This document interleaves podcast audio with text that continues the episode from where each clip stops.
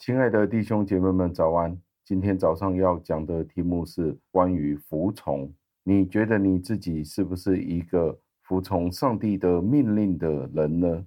让这一个问题带领我们进入今天的经文当中。经文出自于诗篇一百一十九篇的第六十七节。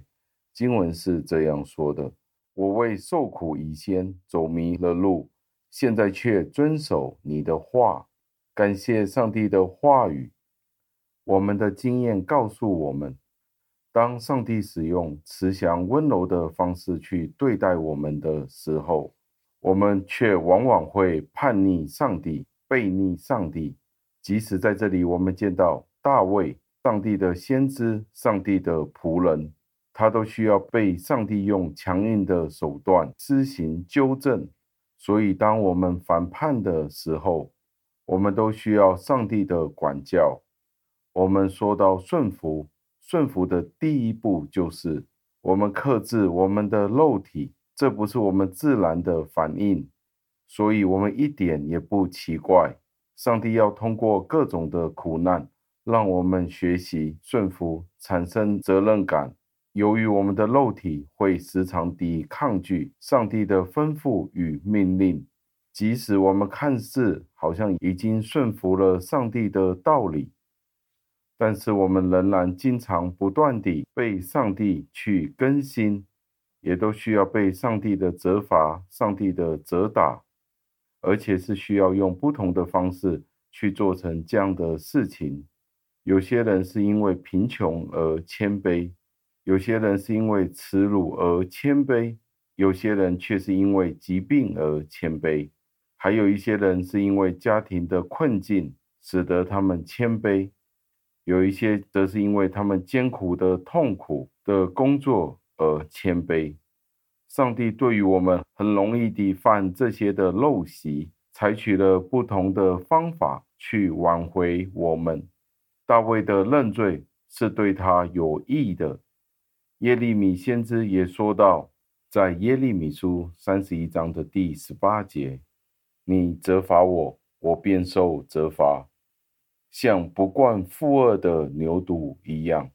求你使我回转，我便回转，因为你是耶和华我的神。在这里，真正的显示出所有的人自然的反叛的倾向。如果我们没有在我们的刑罚当中学习到了我们的功课，我们就实在是非常的忘恩负义，因为上帝使用种种的方法去将我们挽回，去教导我们。只要我们还是叛逆上帝，我们就仍然是处于一个悲惨的情况。上帝选择使用不同的方法来驯服我们，使得我们可以顺从他，甚至于所使用的是上帝的刑罚。上帝证明了他愿意去击碎我们的顽固，以至于我们能够成为他的门徒。上帝是花了相当多的心思。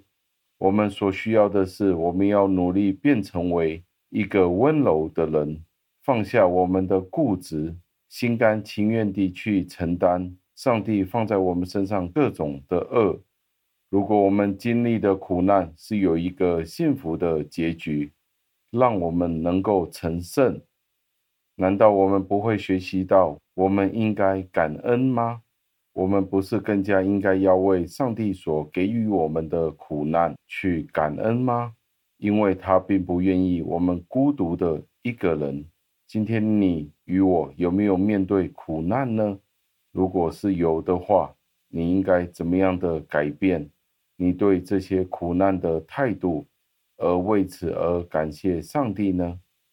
让我们一起祷告，亲爱的恩主，我们赞美感谢您，为了您自己的管教是对我们有益的，要叫我们认清楚管教背后的意思，要让我们学会顺服您自己的诫命。我们许多时候都是因着我们自己种种的缘故。我们受苦，以至于我们可以认识您。这却是我们在我们的人性里不想见到的事情。但是，却往往是您使用这些的方法来引导我们回到您自己的身边，教导我们。今天我们仍然是应景叛逆的时候，教导我们能够快快地回转。